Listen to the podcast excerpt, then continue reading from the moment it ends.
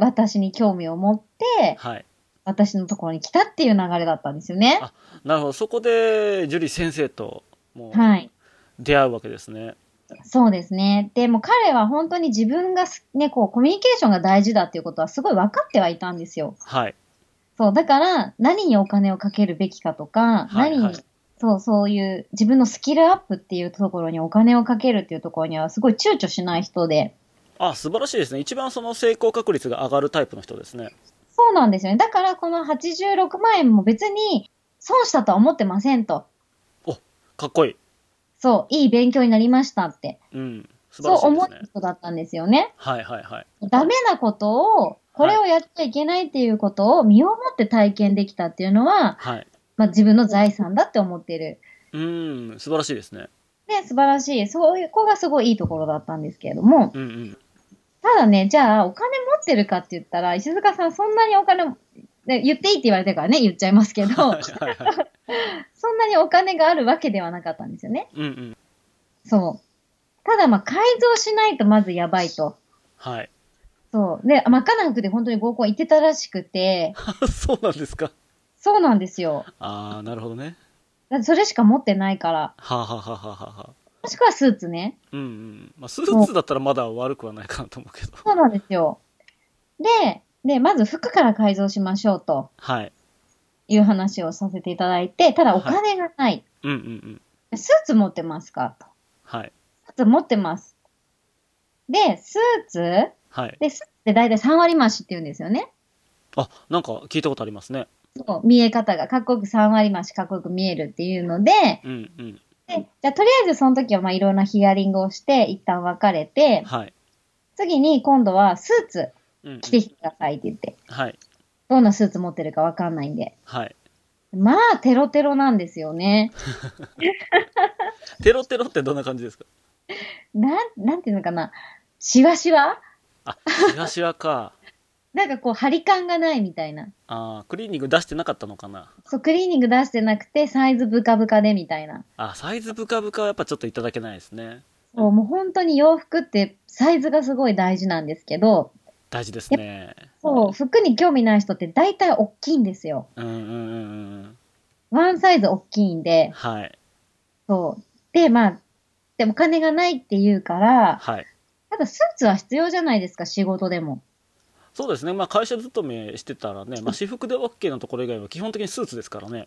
そう。だから、とりあえず、ね、合コンもまた次の合コンでもちょっと結果したいっていうので、はい。ね、チャンス絶対掴みたいんでした。あの、パッションがね、すごかったので。うん。そう。なので、とりあえず、じゃあ分かりましたと。はい。今ね、お洋服を全身買おうと思うと結構値段張っちゃうので、はい。じゃあスーツ一着買ってくださいって。はいはいはい。ね、で、パーフェクトスーツファクトリーかなはい。だと、結構い上下揃えても2万円いかないぐらいで、まあまあ、見た目がね、その、まあ、長く着たらちょっとくたびれやすいのかもしれないですけど、はい。パッと見結構おしゃれで、はい。なんだろう、回転率の良さそうな、うんうんうんうん。なんかこうたくさん買って着回せば、はい。持つだろうな、みたいな結構見た目のいいスーツ売ってたりするので、はい。まずそこでスーツを買いに行ったんですよね。いいですね。うん。はい。で、サイズもちゃんとびっちりぴったり、ジャストサイズの、ワはンい。サイズ、いいんじゃなくてジャストサイズのを買って、はい。で、人にも使えるからいいですよねって、1万8000円くらいだったかなうんうんうん。うん。のを買ってもらって、はい。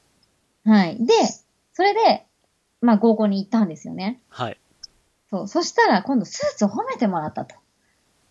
なるほど。その女性に。そうなんですよ。なんかスーツ似合ってますねって女性から褒めてもらったお、いいですね。んですよね。うん。で、それまあ自信はついたんだけど、はい。今度はこう、褒めてもらったらいいけど、そっから何話していいか分かんなかったと。ああ、なるほど。うんそうんうん。で、会話が全然できなかったから、はい。えらく落ち込んでしまってパッションなのに。 あ、落ち込むこともやっぱちゃんとあるんですね。そうなんですよね。あのパッションがね、赤い服着てるのがなんか黒い服着てるみたいに見えるぐらいちょっと落ち込んでしまいま して、はい。そうそのく褒められたのに喋られなかったっていうのがショックだったみたいなんですよね。うーん、なるほど。なん、なんて俺はできない男なんだみたいな感じなのかな。そうなんかこう自分の中でバランスが取れなかったんじゃないですかね。ははははは。そう、なんか褒めてもらったのにできない自分みたいな。歯がゆいね。そう、はい。なの、こう会話の特訓をしてほしいと、あの今度また赤い情熱を持って、はいはいはいはい。そう、で、まあ特訓が始まるわけですよ。はい。で、とにかく話をしないとう、んうん。やっぱ実践しないとダメなんで、絶対に。うん、そう思います。何でもそうですね。スキルそうっでてすそうやって身についてきますからね。もうどんなにお勉強したって、はい。ね、頭の中で分かってたってやらなきゃ意味ないじゃないですか。そう、僕ね、やっぱ思うんですけど、やっぱ実践って全然違いますからね。全然、だって思い描くようには絶対できないじゃないですか、実うん践。もう本当にね予想外のことのことが起こるんですよね。そう。で、そしかこもでうまく切り返せるかどうかみたいなね、そうそうそう。ありますよはねい。あ、そうなんですよ。相手が人じゃないですか。はい。だから、じゃあマニュアルがあったとしても、はい。それは基本形として持ってていいんですよ。うんうんうん持ってていいけど、じゃあ自分が、例えば、ディズニーランド好きって聞いてうん。う、ん大概の女性はディズニー好きっていうイメージがあるから、うんうん。ねあ、大好きですって書いてくる予想してたとするじゃないですか。はい。で、まあ大体は好きだからっていう話の運びはできるけど、はい。ね、マニュアルしかわかんない。マニュアルはもちろん大事。うん。大事だけど、その先はい。マニュアルしかわかんなかったら、ディズニーが嫌いって言われちゃった時に、切り返すね。わかんないんですよ。うん。もう話せないみたいな、パニクるみたいな。え、ちょっともう一回聞いていいディズニーって好き嫌い。いや、もう一回聞いていいみたいな感じに なりますよね。好きって言うまで言わせるみたい な。あれ、おかしいな、みたいな。そう。はい。で、会話ができない人って、はい。会話ができないわけじゃなくてう、ん。自分にフォーカス当たっちゃってる人が多いんですよね。あー、なるほど、なるほど。そう。自分が話せなかったらどうしようとか、はい。つまらないって思われたらどうしようとか、はい。こんな風に思われたくないとか、はい、はい、はい、はい。そういう勝手なマイナスの妄想をしていって、はい。相手にフォーカスが当たってないわけですよ。あ、そうか。女性のことちゃんと見れてないってことですよね。全然自分のことしか見れてないんです。周りが全然見えてない。はい。そう。なので、それを実践して、はい。で、周りが見えてないっていうのも意味が分かってないんです、最初は。あー、そういうことか。はい。そう。え、周りが見えてないって見えてますけど、みたいな。まあ、まあ、視覚的な話じゃねえんだよっていう。そうそうそうそうそう。本当にそんな感じで、はい。もう何にも分からない状態だったんですよね。はい。そう、それをまあスカイプで週に最初1回、はい。 1時間ぐらいですかね。はい。うん、いろんなこう、じゃあ今日はこういうタイプの女の子で行きますみたいな感じで、ふんふんふんふんで今日はじゃああんまり喋らない子で行きますとか、はい。今日はじゃあよく喋る子で行きますとか、はい。今日はちょっと理系っぽい女の子で行きますみたいな、毎回ちょっと設定を変えて、はい。こう話をしてったわけですよ。スカイプでレッスンでね。おー、すごいね。はい。特訓ですよね。はい。で、まあ、随時フィードバックをして、こういう時はこうした方がいいですよっていう感じで、細かくね、ちょっと話をしていって、はい。まあ、その特訓がね、やっぱり繰り返しやらないと実践で、はいはいはいはい。絶対うまくならないので、会話っていう。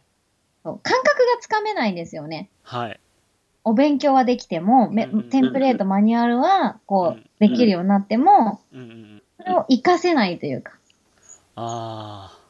はい、わかります。そう、応用も効かなくなっちゃうし、うん。そう、まあ、基本すらも発揮できないみたいな。はい。そう。なので、まあ、特訓をすることによって、はい繰り返し実践をすることによって、あ、これもういけるなって思ったんですよね。なるほど。そう、あの、レベルアップしていったわけですね。かなりレベルアップしたんで、はい。で、いけるなって思ったんで、はい。とりあえず、マチコン、合コン、はい。あとは、パーティーですね。婚活パーティーはい。うん。これに行ってくださいっていう指示を出しました。なるほど。はい。そう。で、とりあえずマチコン、合コン、婚活パーティーに、もう週に1回頑張って行って、はい。うん。で、まず期限を作ってくださいって言ったんですよね。お、期限、どういうことですか絶対に3ヶ月で彼女作るぞとか。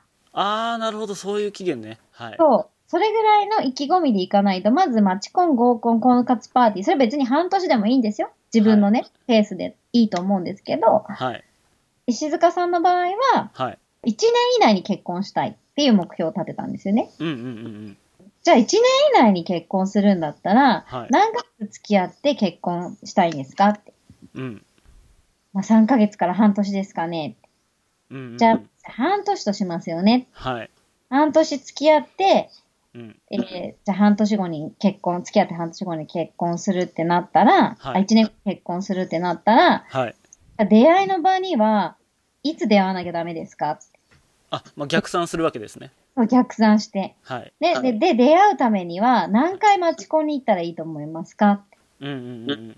ね、そういうの逆算してたら、まず最低でも週に1回にはマチコン合コン行かなきゃだ、婚活パーティー行かなきゃダメだよねってなったんですよね。はいはいはいはい。そう。なので、まあそれを実践したわけですよ。うーん、なるほどですね。そう。で、まあ場数を踏むことによって、やはい。っぱりこう、結果って出てくるじゃないですか。まあ出ますよね。そうあ、こういうタイプの子には、例えば優しいタイプの子には同じテンションで喋った方がいいのかなとか、はい。うん元気な子には元気に喋った方がいいのかなとか、はい。うん、趣味の聞き方ってこういう風に聞いてったらいいのかなっていう、その具体的な話し方っていうのを身につけてったんですよね。ほうほうほうほうほう。すごいですね。はい。で、彼は、その、マチコン合コン婚活パーティーではままならず、はい。交流会っていうのにちょっと行ってみたらしいんですよ。交流会。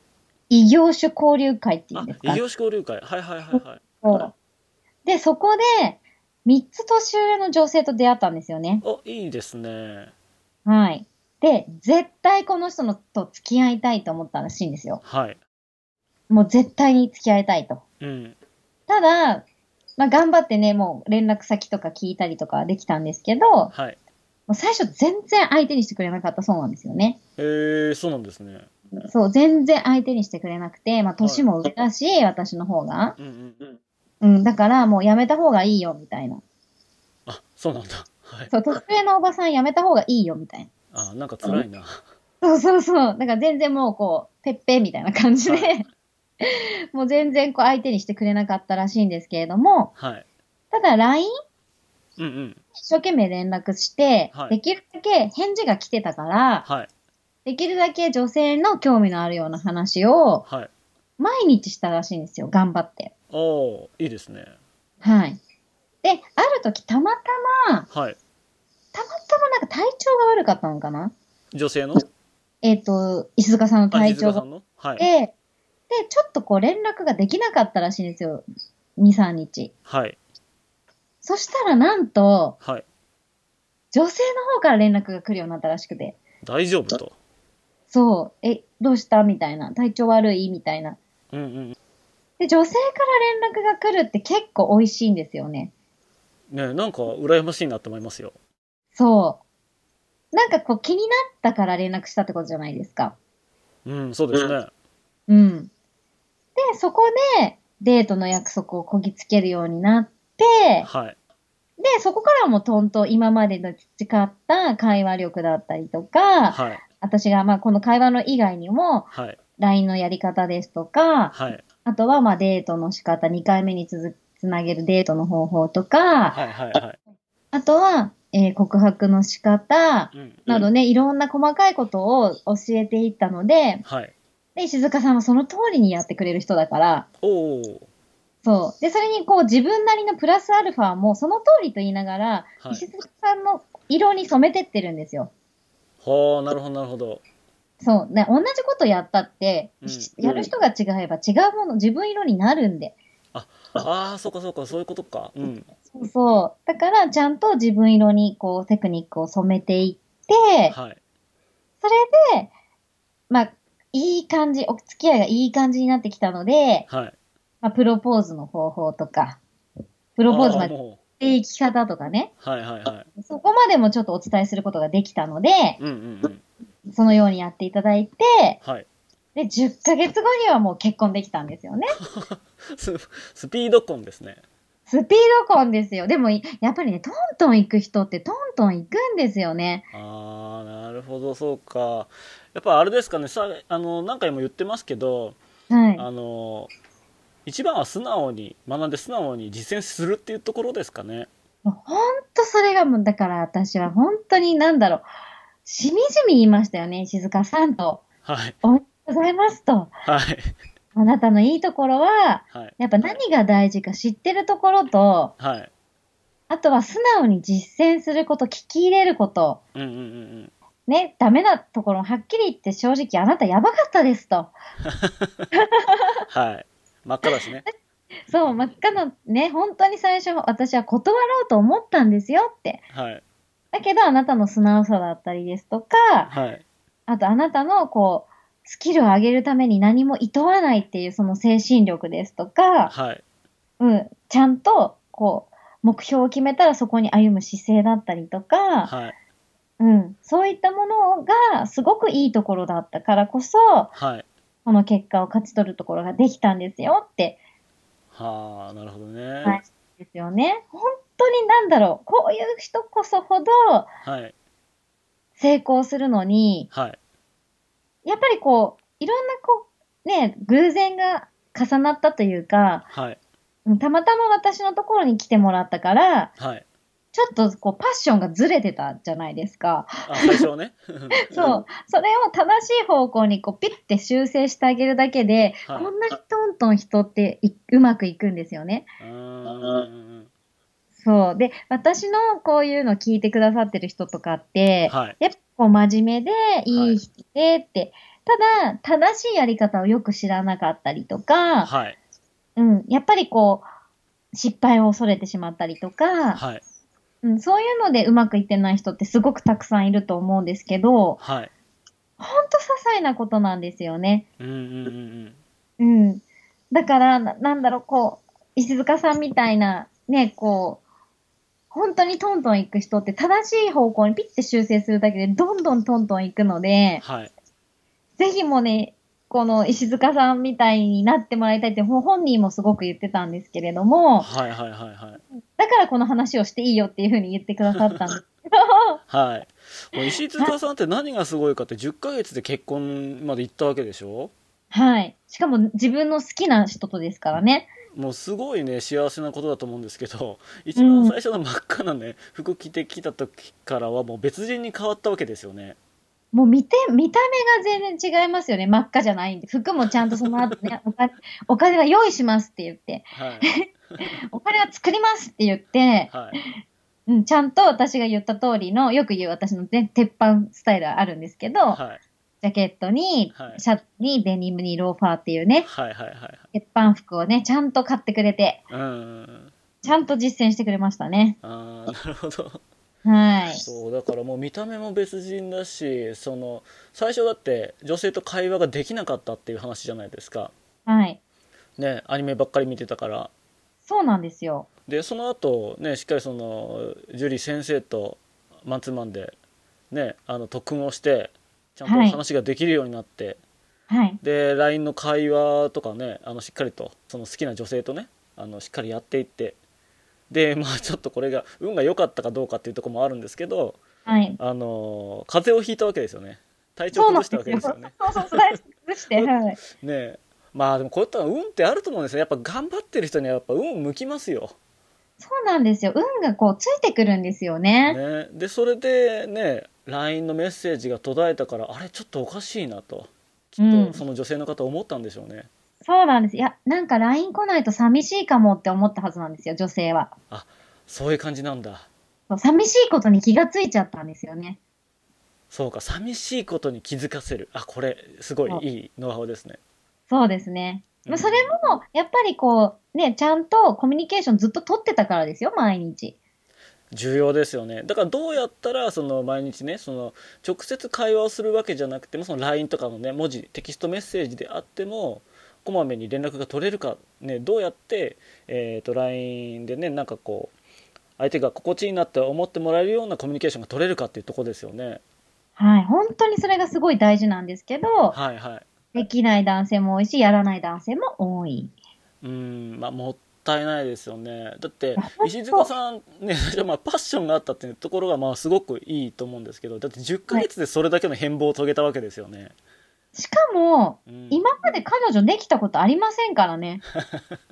これそれがもうなんかもうすごいですよね そう、だから初彼女と結婚したっていうことになり ます。これこれすごいことですよそうしかも、自分の狙った女性とはい付き合いしてはい結婚だから、本当にサクセスストーリーですよいね。やー超幸せですよねいやーいいよいいよねえ、本当に。まあ、いろんなね、事情があって、ちょっと私は結婚式に呼べないですけどって写真だけね、送っていただいたんですけれども、はいはいはいはい本当にね、すごい優しそうな美人な奥様で、ああいいですおね幸せそうなお写真をいただいて、ね、私もすっごい嬉しかったんですけど、超羨ましいですね本当に良かったです。本当最初はどうしようかと思ったけど、私もね、こう、石塚さんに関わらせていただいて、本当に良かったって思いましたね。はいはいはいはいなるほどですねじゃあ石塚さんみたいなそのちゃんとね婚活を成功させたいっていう人がやっぱり樹里さんの周りはいっぱいいると思うんでメルマガ受け取っている人とか、Facebook 見てくれてる人とかポッドキャスト聞いてくれる人、うんはいたくさんいると思うんでその人たちに対して、まあ、これからね素敵な企画を行っていただけるっていうことなんですよね。はい。そうでその企画を行うにあたってなんですけど、はいやっぱり重要なことってやっぱりいくつかあると思うんですよ。はい。であの婚活ね今までねやっぱりこうやってきても成功しないその結婚相談所に入ってもいい出会いがないお見合いをしてもねその人がまあ魅力的に感じなかったりとかそれはしょうがないかもしれない。そうはいだけど何て言うんだろうなもういいなって思った人にちょっと出会えたなって思っても長続きしないというかあのお付き合いをするまで発展しなかったりとか、まあ、お付き合いをしたとしてもプロポーズまでうまくいかないとか途中でお別れすることになってしまうっていう人結構いると思うんですよね。はい。そうでなんでそういうことになっちゃうのかなってねやっぱちょっと考えてみたんですけど僕まだ答えが出ないんですよねはい。これってどうですかね